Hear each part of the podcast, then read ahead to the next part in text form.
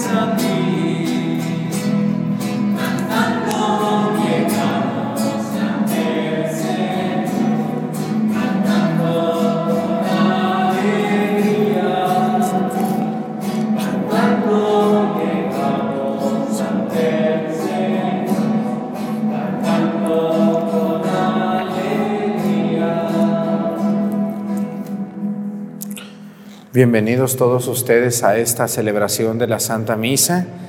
Quiero saludar a todas las personas que nos acompañan desde diferentes lugares, diferentes lugares del mundo.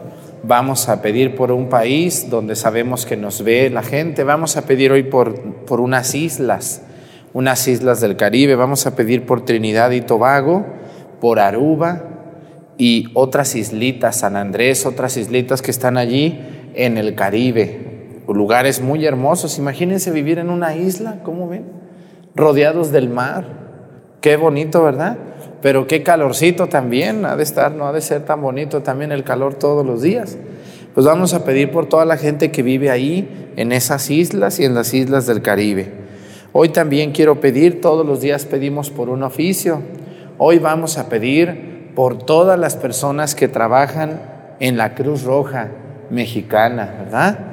todos los que trabajan en esa institución, eh, en la Cruz Roja de cada país, también sabemos que nos ven en otros países, entonces hay mucho voluntariado ahí, hay muchas personas que viven de la Cruz Roja y todos la necesitamos tarde o temprano, así que vamos a pedir por esa institución tan noble que lleva el nombre de Cristo, Cruz Roja, ¿verdad? Entonces fue fundada así, con una intención de ayudar. Vamos a pedir por todos los hombres y mujeres que trabajan allí, que Dios los bendiga y los acompañe. Pues iniciamos nuestra celebración en el nombre del Padre y del Hijo y del Espíritu Santo. La gracia de nuestro Señor Jesucristo, el amor del Padre, la comunión del Espíritu Santo esté con todos ustedes. Pidámosle perdón a Dios por todas nuestras faltas. Yo confieso ante Dios Todopoderoso y ante ustedes, hermanos, que he pecado mucho de pensamiento, palabra, obra y omisión, por mi culpa, por mi culpa, por mi grande culpa. Por eso ruego a Santa María, siempre Virgen, a los ángeles, a los santos y a ustedes, hermanos, que intercedan por mí ante Dios nuestro Señor. Dios Todopoderoso tenga misericordia de nosotros, perdone nuestros pecados y nos lleve a la vida eterna.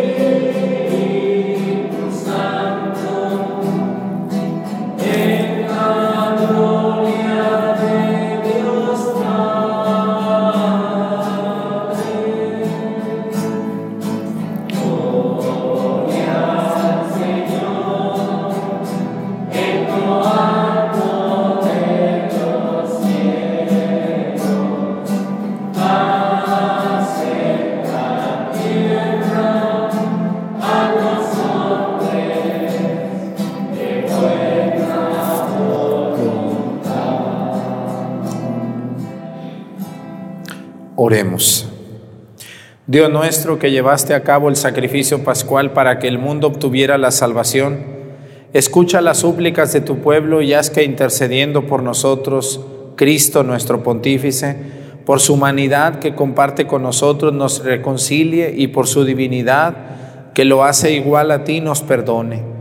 Por nuestro Señor Jesucristo, tu Hijo, que siendo Dios y reina en la unidad del Espíritu Santo y es Dios por los siglos de los siglos. Vamos a sentarnos y escuchar la palabra de Dios.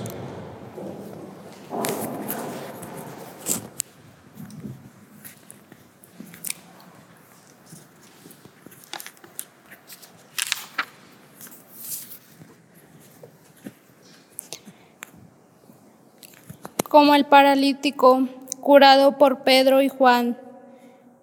No se les despegaba todo el pueblo, asombrado, corrió hacia ellos al pórtico de Salomón. Al ver a la muchedumbre, Pedro les dirigió la palabra. Israelitas, ¿por qué les causa admiración esto? ¿Y por qué nos miran de ese modo? Como si nuestro por si nuestro poder o nuestra virtud hubiéramos hecho andar a este hombre, el Dios de Abraham, de Isaac y de Jacob, el Dios de nuestros padres, ha glorificado a su siervo Jesús, a quien ustedes entregaron a Pilato y a quien rechazaron en su presencia cuando él ya había decidido ponerlo en libertad. Rechazaron al santo, al justo, y pidieron al indulto de un asesino. Han dado muerte al autor de la vida, pero Dios lo resucitó de entre los muertos y de ello nosotros somos testigos. El nombre de Jesús y la fe en Él es lo que ha robustecido los miembros de este hombre al que están viviendo, al que están viendo, y todos conocen esta fe es la que le ha restituido completamente la salud, como pueden observar. Ahora bien, hermanos, yo sé que ustedes han obrado por mi ignorancia de la misma manera que sus jefes, pero Dios cumplió así lo que había predicho por boca de los profetas, que su Mesías tenía que padecer por lo tanto, arrepintiendo, arrepiéntanse y conviértanse para que se les perdonen sus pecados y el Señor les mande el tiempo de la consolación y les envíe de nuevo a Jesús, el Mesías, que les estaba destinado, aunque Él tiene que quedarse en el cielo hasta la restauración universal de la que habló Dios por boca de su profeta desde muy antiguo. En efecto, Moisés dijo, el Señor Dios hará surgir de, entre sus hermanos un profeta como yo. Escuchen todo cuando les diga, quien no escuche al profeta será expulsado del pueblo. Y todos los profetas, a partir de Samuel, anunciaron igualmente estos días. Ustedes son herederos de los profetas y beneficiarios de la alianza que Dios hizo con sus padres cuando les dijo Abraham, tu descendencia será fuente de bendición para toda la humanidad. Para ustedes, en primer lugar, ha resucitado Dios a su siervo y lo ha enviado para bendecirlos y ayudarlos a que cada uno se aparte de sus iniquidades. Palabra de Dios.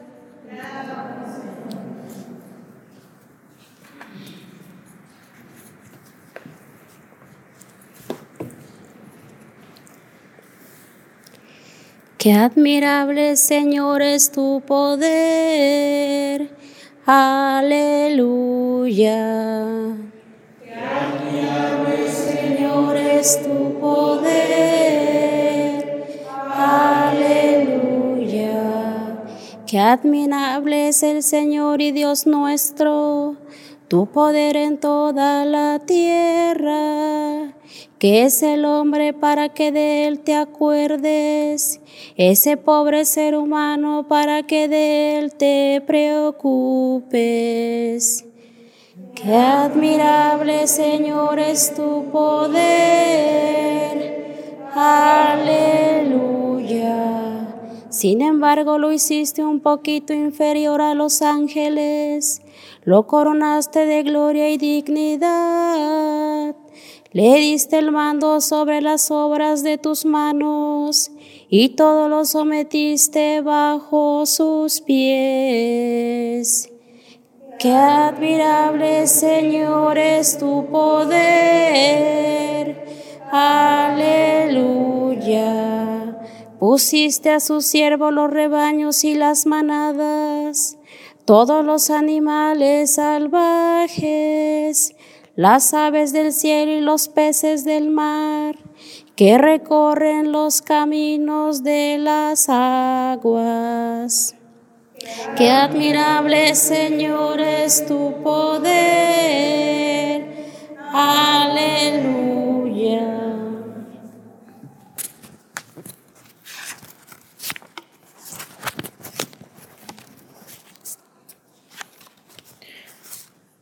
Ofrezcan los cristianos ofrendas de alabanza a gloria de la víctima propicia de la Pascua Cordero sin pecado, que a las ovejas salva, a Dios y a los culpables unió con nueva alianza. Lucharon vida y muerte en singular batalla, y muerto al que es la vida, triunfante se levanta. ¿Qué has visto de camino, María, en la mañana? A mi Señor glorioso, la tumba abandonada. Los ángeles testigos, sudarios y mortaja, resucitó de veras mi amor y mi esperanza. Venid a Galilea, allí el Señor aguarda. Allí veréis los suyos la gloria de la Pascua. Primicia de los muertos, sabemos por tu gracia que estás resucitado, la muerte en ti no manda. Rey vencedor, apiádate de la miseria humana y da a tus fieles parte en tu victoria santa. Aleluya, aleluya, aleluya, aleluya, aleluya. Aleluya. Aleluya. Aleluya. Este es el día del triunfo del Señor, día de júbilo y de gozo.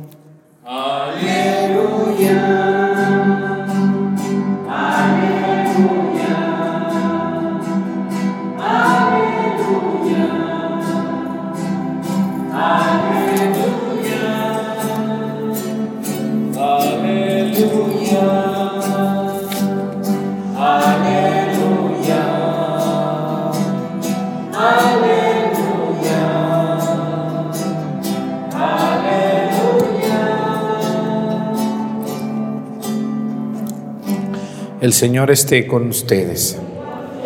Lectura del Santo Evangelio según San Lucas.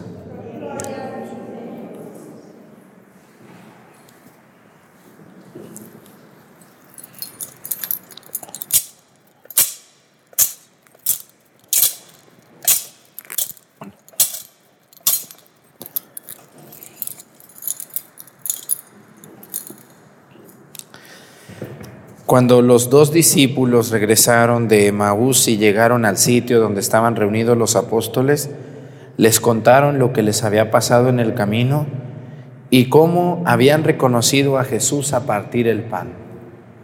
Mientras hablaban de estas cosas, se presentó Jesús en medio de ellos y les dijo, la paz esté con ustedes. Ellos, desconcertados y llenos de temor, creían ver un fantasma. Pero él les dijo, no teman, soy yo. ¿Por qué se espantan? ¿Por qué surgen dudas en su interior? Miren mis manos y mis pies, soy yo en persona. Tóquenme y convénzanse. Un fantasma no tiene ni carne ni huesos, como ven que tengo yo.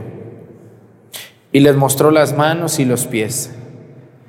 Pero como ellos no acababan de creer de pura alegría y seguían atónitos, les dijo, ¿tienen aquí algo de comer? Le ofrecieron un trozo de pescado asado. Él lo tomó y se puso a comer delante de ellos. Después les dijo, lo que ha sucedido es aquello de que les hablaba yo cuando aún estaba con ustedes, que tenía que cumplirse todo lo que estaba escrito de mí en la ley de Moisés en los profetas y en los salmos. Entonces les abrió el entendimiento para que comprendieran las escrituras y les dijo, está escrito que el Mesías tenía que padecer y había de resucitar de entre los muertos al tercer día, y que en su nombre se había de predicar a todas las naciones, comenzando por Jerusalén, la necesidad de volverse a Dios para el perdón de los pecados. Ustedes son testigos de esto. Palabra del Señor. Siéntense por favor un momentito.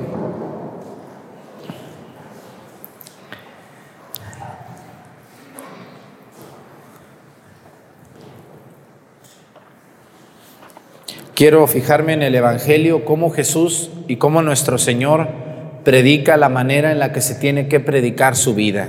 Miren, Ahorita en estos tiempos de Pascua pues hay mucha alegría en muchas iglesias y hubo una Pascua y, echaron cohetes y truenos y ay Jesús vive y Jesús resucitó y mucha alegría y mucha algarabía. Pero yo creo que en unos 15 días ya se nos acabó y volvemos muchas veces a nuestras tradicionales costumbres, a nuestras misas como las teníamos antes. Yo les quiero decir hoy algo que a mí me ha, me ha impactado mucho y quiero decirles que debemos de estar en un punto medio. Miren, hagan de cuenta, esta, esta parte que están viendo ustedes aquí que se llama ambón, tiene, tiene dos extremos, el extremo derecho y el extremo izquierdo. Extremo se le dice a las orillas de algo. Por ejemplo, ustedes, su extremidad es una mano, un pie o la cabeza. Son las extremidades. ¿Es, lo último de nuestro cuerpo o es lo primero de nuestro cuerpo? Para que tengamos en cuenta eso. Hoy la gente, hoy la gente tenemos esos dos extremos. Las, las cosas más importantes de la vida de Jesús son tres cosas. Pasión, muerte y resurrección de nuestro Señor Jesucristo. Nosotros los católicos estamos fundados en la resurrección de Cristo. Porque San Pablo lo dice muy bien, si Cristo no hubiera resucitado, nuestra fe sería vana. O sea, no tendría sentido. ¿Para qué predicar a un hombre que no resucitó, que se quedó en la tumba? Sería una tontería predicar eso. Pero también es una tontería predicar solo la resurrección.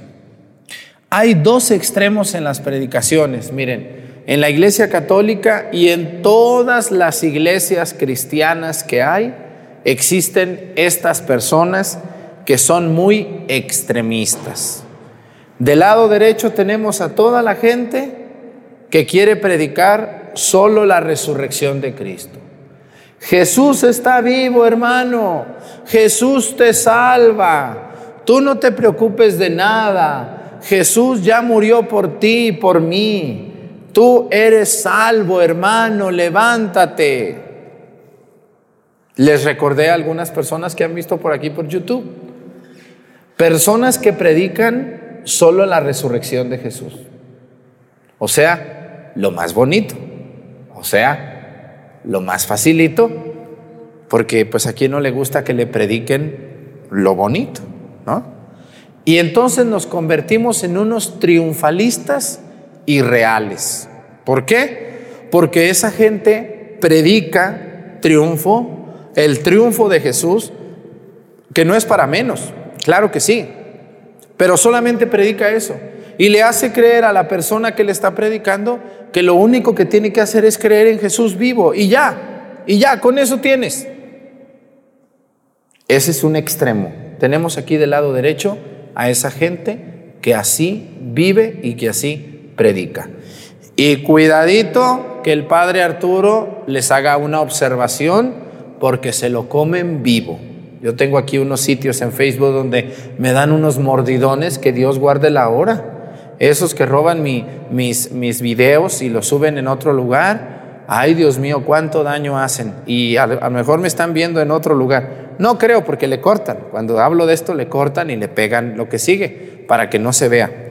Así que si ustedes están oyendo esto, a lo mejor no. Pero bueno, vamos al otro extremo, al extremo izquierdo. En el extremo izquierdo tenemos a las personas fatalistas, que solamente les gusta predicar la pasión y la muerte de Jesús. Gente que le gusta hacer muchas oraciones a Jesús crucificado y para ellos todo es la crucifixión, todo es la pasión de nuestro Señor Jesucristo y allí se quedan llorando, viendo películas de Jesús y lamentándose. ¿Cuántos golpes le dieron a mi Señor? Señora, pero Jesús también resucitó, ¿sí sabía eso usted? Ay, padrecito, pues sí, pero yo me acuerdo de los golpes y me duele mucho en el alma. Bueno, pues está bien que le duela, pero, pero debe de brincar a la resurrección. Entonces, ¿y dónde creen que estamos la mayoría de los católicos? ¿De qué lado creen que estamos la mayoría de los católicos? ¿Del lado de los que predican solo la muerte y la pasión de Jesús o del lado de los que predican la resurrección de Jesús? ¿De qué lado creen ustedes que hay más católicos?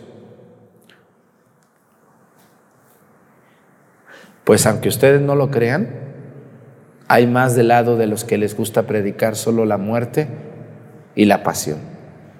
Vean ustedes ahorita unas procesiones de unos cristos y ahí van, ay Dios de mi vida, van, van, van, pero ya cuando resucita ya no sacan a ningún Cristo. ¿Verdad que no? Y eso está muy mal.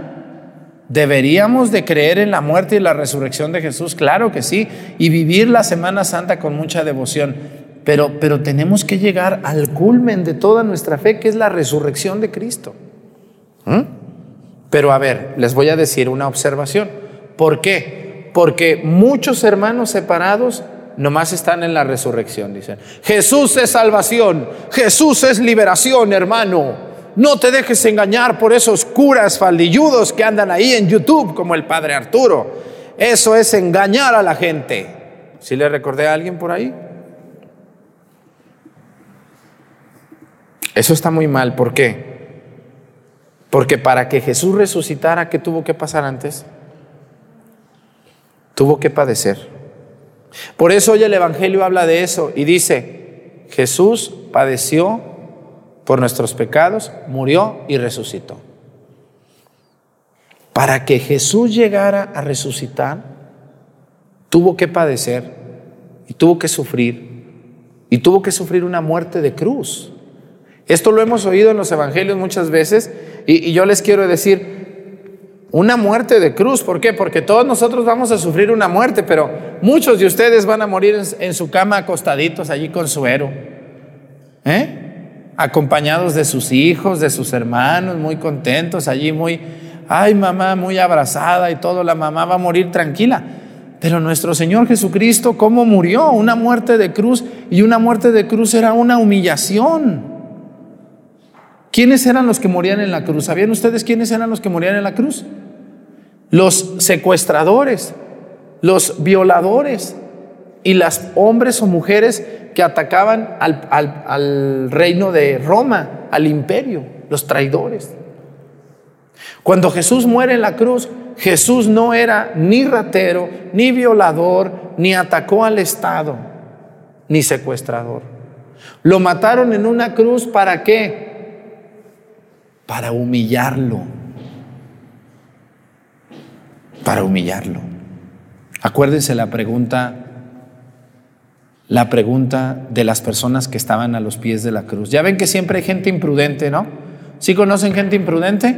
Yo tengo mucha gente que luego ve estas transmisiones y que es muy imprudente y empieza a hacer comentarios y le dice, ay, el padre siempre está enojado, ay, el padre siempre nos ve mal, ay, unos comentarios totalmente extraviados del lugar. Y cuando Jesús estaba en la cruz, hubo un comentario muy extraviado del lugar que dijo así, tantas cosas que hizo este hombre, tanta ayuda que dio a otros, ¿por qué no se baja de la cruz? Esa gente que estaba a los pies de la cruz viendo a ese hombre morir, en lugar de tener consuelo y consideración, haciendo ese tipo de afirmaciones. A tantos que curó, a tantos que sanó, y él no se puede bajar de la cruz. Morir en la cruz, en los tiempos de Jesús, era la humillación más grande que existía para un hombre. Los judíos, los judíos, lo que quisieron para matar a Jesús en la cruz no era tanto que sufriera, sino la humillación de ese hombre. Por eso los sumos sacerdotes fueron y lo vieron para verificar que estuviera muriendo y dijeron, a ver, tú que te dices el Mesías, bájate de la cruz. Hermanos, para que Jesús resucitara, tuvo que padecer una muerte en cruz y una pasión horrorosa y horrible que yo creo que ninguno de nosotros soportarían. ¿Ustedes sí soportarían una muerte en cruz? ¿Y soportarían lo que Jesús sufrió? Yo no creo soportar ni la mitad de lo que el Señor sufrió. Pero para poder llegar a la resurrección, tuvo que pasar por la cruz y por la pasión. Por lo tanto, un verdadero católico que me está escuchando, porque yo me dirijo a los católicos, aunque los que me ven mucho también son los hermanos. ¿Sí sabían ustedes que me ven mucho los hermanos? ¿Por qué me verán? ¿Por qué será? ¿Qué andarán buscando en un canal católico? Si no son católicos, ¿qué andarán buscando? Andan buscando la verdad que no tienen. Aunque se enojen y me vayan a echar ahorita malo andan buscando la verdad que está en la iglesia. ¿Mm? En la iglesia, no en mí, en la iglesia. Yo les quiero decir, hermanos, toda persona que predica la resurrección de Cristo tiene que predicar la muerte de Jesús y su pasión. Porque la resurrección de Cristo no se entiende sin la muerte y sin la resurrección de Jesús. Así también ustedes. Yo no puedo entender a una persona que vive ahora bien si antes no sufrió. Vean ustedes, las mejores personas son las que primero sufrieron. Si no hay sufrimiento, no hay gloria. Hay un dicho que así dice. Yo les invito, hermanos, hay que equilibrar nuestras predicaciones. Ni pura cruz, ni pura resurrección, sino en medio. Punto medio. Voy a hablar de mi Señor Salvador y resucitado, pero también de mi Señor crucificado y sufriente. Los hermanos separados dicen, ¿Por qué en la iglesia tienen a un hombre en una cruz? Si Jesús está vivo. Sí, está vivo, pero también estuvo muerto. ¿O no? Claro. ¿Y, y por qué los, los, católicos tenemos una cruz en nuestras iglesias? Porque el sacrificio de Jesús en la cruz nos recuerda nuestra propia vida, nuestros propios sufrimientos, nuestros propios dolores, nuestras propias pruebas que sufrimos todos los días. ¿Ustedes no pasan por pruebas? no pasan por dolores, por tristezas, por agobios. Esas son nuestras cruces, chiquitas, pero son nuestras cruces. Por eso cuando yo vengo a la iglesia, yo veo a un Jesús en la cruz, digo, ay Dios mío de mi vida, yo tan poquito que sufro y casi me muero y tú todo lo que padeciste. ¿Por qué mucha gente no le encuentra sentido a Jesús? Porque nomás ve la resurrección, nomás quiere ver un Jesús sin sangre, un Jesús muy contento ahí subiendo entre las nubes. Ay, qué precioso mi Señor resucitado. Eh, pero también estuvo crucificado. No se te olvide. A mí el otro día un señor de esos atarantados que luego se meten en lo que no debe, un hombre me dijo, yo estoy en contra que en las iglesias haya Cristos crucificados. Ah, le dije, pues ¿cómo los quiere usted? ¿Lo quiere sentadito ahí comiéndose una nieve o cómo lo quiere? No, me gustaría que hubiera puros Jesús resucitados. Digo, no, pues no se va a poder. De los dos le digo, porque el que está resucitado primero estuvo crucificado y el que está crucificado va a llegar a estar resucitado. No disasociemos, o sea, perdón, no dije bien, no disociemos una cosa de otra. O sea, no podemos separar la pura resurrección de la pura cruz. Las dos cosas. Tenemos un Dios que resucitó, pero que también padeció. Y lo hizo para darnos entendimiento. Cuando ustedes sufran, hermanos, acuérdense que después viene la resurrección. ¿No les da esperanza eso? Sufrir por la causa de Cristo tendrá una gran recompensa. Pues vamos a pedirle a Dios que nos ayude a entender esto y que todas las personas que predicamos a Jesús lo prediquemos de las dos maneras, crucificado y resucitado. Pónganse de pie, por favor, para hacer nuestras peticiones. Presentemos ante el Señor nuestras intenciones. Vamos a decir todos, Padre, escúchanos.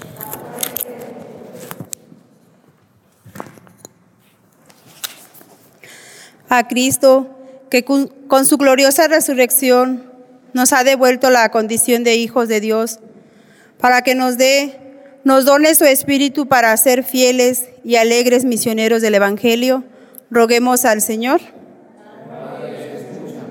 a Cristo, que con su santa resurrección nos da la vida en abundancia, para que por la fuerza de esta dignidad santifique, seamos hombres y mujeres comprometidos en el servicio a nuestros hermanos.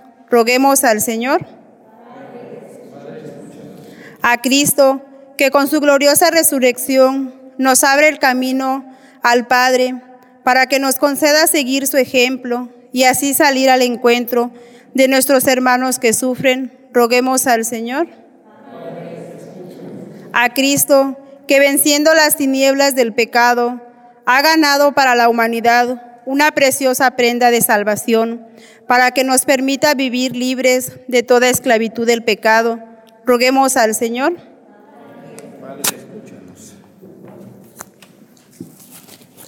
Vamos a pedir por todas las personas que están padeciendo en estos momentos una enfermedad, una tristeza, la soledad, el desprecio de los demás, por todas las personas que se sienten tristes en su vida, que tienen muchos problemas. Que Dios los acompañe en estos momentos de alegría y de resurrección y sea la esperanza de su vida. Por Jesucristo nuestro Señor. Siéntense, por favor.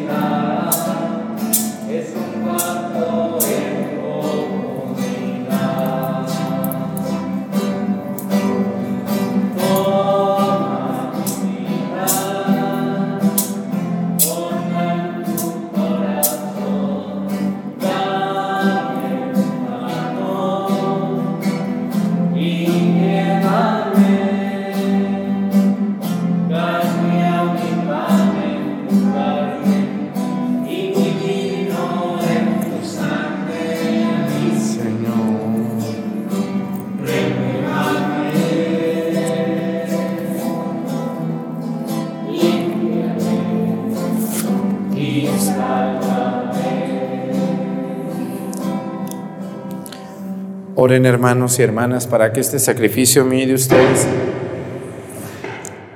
sea agradable a Dios Padre Todopoderoso.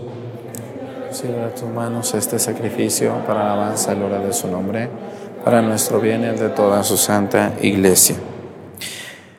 Suba hasta ti, Señor, nuestra oración acompañada por estas ofrendas, para que purificados por tu bondad nos dispongas para celebrar el sacramento de tu inmenso amor. Por Jesucristo nuestro Señor, el Señor esté con ustedes.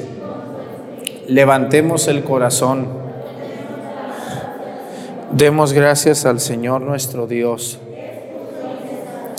En verdad es justo y necesario nuestro deber y salvación darte gracias, Padre Santo, Dios Todopoderoso y Eterno. Pero más que nunca en este tiempo en que Cristo nuestra Pascua fue inmolado, porque Él, con la oblación de su cuerpo en la cruz, llevó a plenitud los sacrificios de la antigua alianza, y al entregarse a ti por nuestra salvación, quiso ser al mismo tiempo víctima, sacerdote y altar. Por eso, con esta efusión del gozo pascual, el mundo entero se desborda de alegría y también los coros celestiales, los ángeles y los arcángeles cantan sin cesar el himno de tu gloria.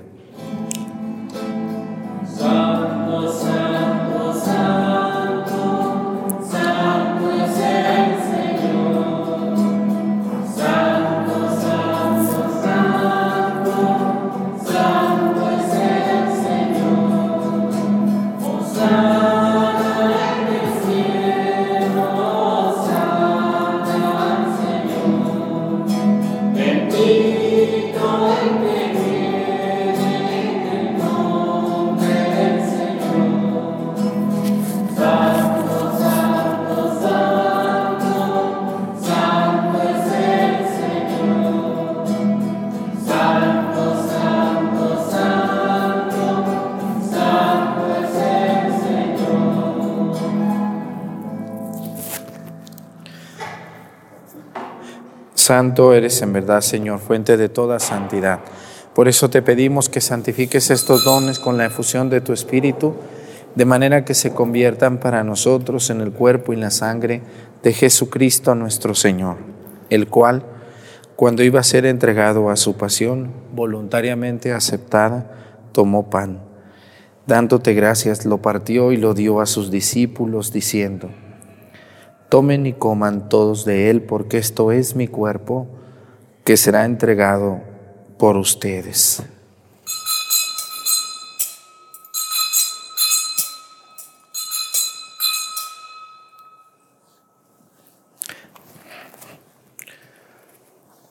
Del mismo modo, acabada la cena, tomó el cáliz y dándote gracias de nuevo, lo pasó a sus discípulos, diciendo, Tomen y beban todos de él, porque este es el cáliz de mi sangre, sangre de la alianza nueva y eterna, que será derramada por ustedes y por muchos para el perdón de los pecados. Hagan esto en conmemoración mía.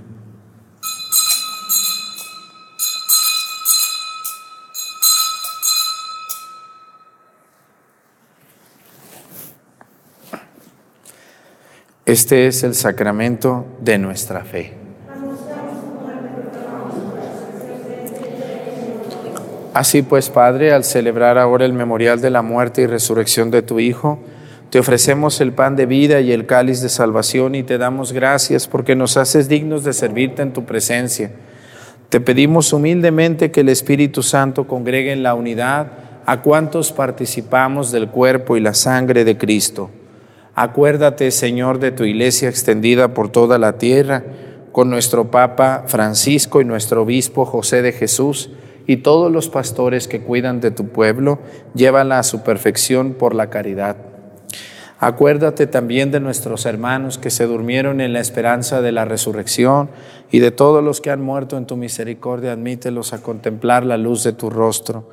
Ten misericordia de todos nosotros y así con María, la Virgen Madre de Dios, con su esposo San José, con los apóstoles y los mártires y cuantos vivieron en tu amistad a través de los tiempos, merezcamos por tu Hijo Jesucristo compartir la vida eterna y cantar tus alabanzas.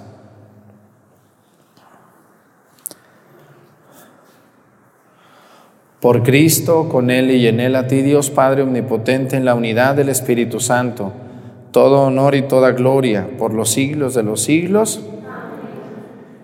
Fieles a la recomendación del Salvador y siguiendo su divina enseñanza, nos atrevemos a decir, Padre nuestro, santificado sea tu nombre, venga a nosotros tu reino, hágase Señor tu voluntad en la tierra como en el cielo.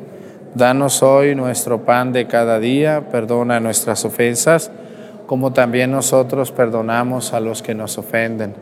No nos dejes caer en la tentación y líbranos del mal.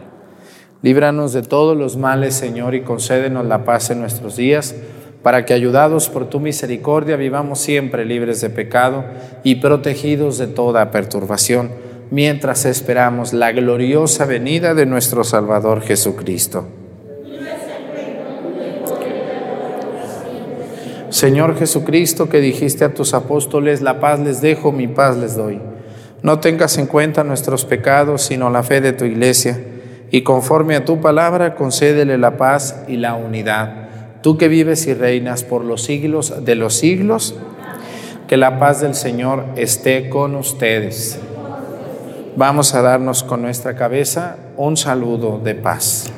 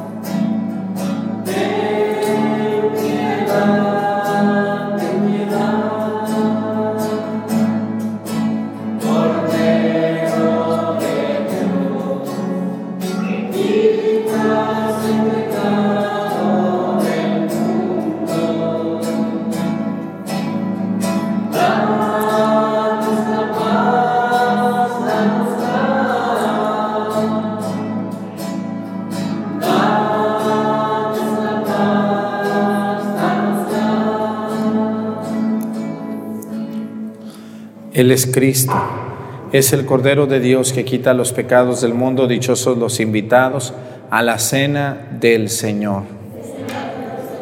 Que entres en mi casa, pero una palabra tuya bastará para sanarme.